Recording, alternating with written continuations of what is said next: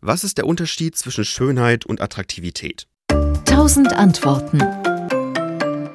Das wird tatsächlich oft durcheinander gebracht, vor allem dann, wenn man versucht zu erklären, dass ganz vieles von dem, was wir schön finden, Menschen, Gesichter, dass das evolutionsbedingt sei.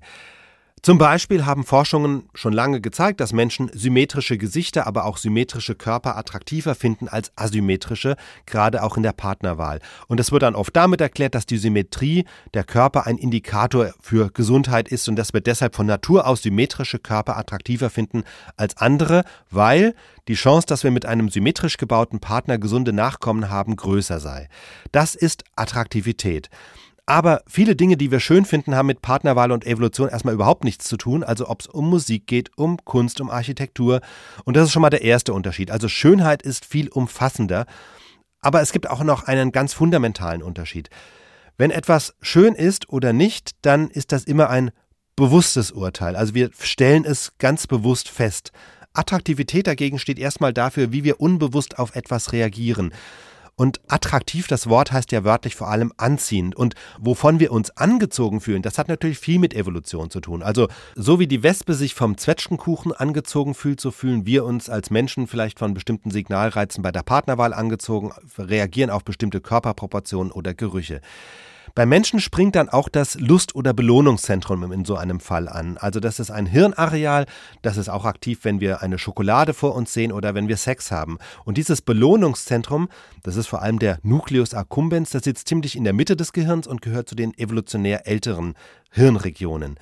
Wenn wir dagegen Gesichter oder Musik beurteilen und sagen sollen, ob das, was wir sehen oder hören, schön ist oder nicht, ob es uns gefällt, dann ist eine ganz andere Hirnregion aktiv, nämlich eine in der Großhirnrinde im orbitofrontalen Kortex. Die Großhirnrinde ist evolutionär jünger und dieser orbitofrontale Kortex ist vor allem bei Prozessen aktiv, in denen wir bewusst etwas entscheiden.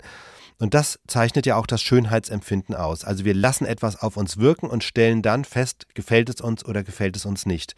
Und natürlich kann es dann auch sein, dass wir uns dabei von der Attraktivität leiten lassen. Es kann aber auch andersrum sein, um bei dem Beispiel zu bleiben, dass wir ein Gesicht zwar auf den ersten Blick attraktiv finden, aber trotzdem nicht wirklich schön, weil es uns vielleicht zu glatt erscheint, zu uninteressant, zu unnatürlich oder was auch immer.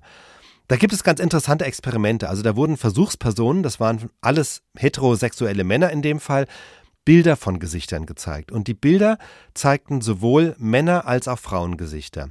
Die Männer sollten dann zum einen beurteilen, wie schön sie die Gesichter finden. Also sie wurden gefragt, gefällt euch das oder nicht, und das konnten sie dann bewerten. Und gleichzeitig hat man aber gemessen, wie lange sie die Bilder jeweils anguckten. Und dabei wurde auch die Aktivität im Belohnungssystem beobachtet. Und das Ergebnis war insofern interessant, bei der Frage nach der Schönheit, da waren die Männer fair. Sie fanden sowohl männliche als auch weibliche Gesichter schön oder eben nicht schön. Aber wie gesagt, es waren heterosexuelle Männer. Nur die Bilder der weiblichen Gesichter haben sie auch wirklich länger angeschaut und auch nur bei denen war das Belohnungssystem aktiv. Das heißt, messbar attraktiv waren für die heterosexuellen Männer bei diesem Versuch nur die weiblichen Gesichter. Schön dagegen konnten Gesichter beider Geschlechter sein.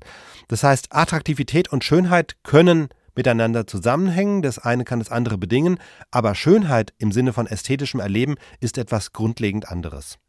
SWR Wissen. Tausend Antworten.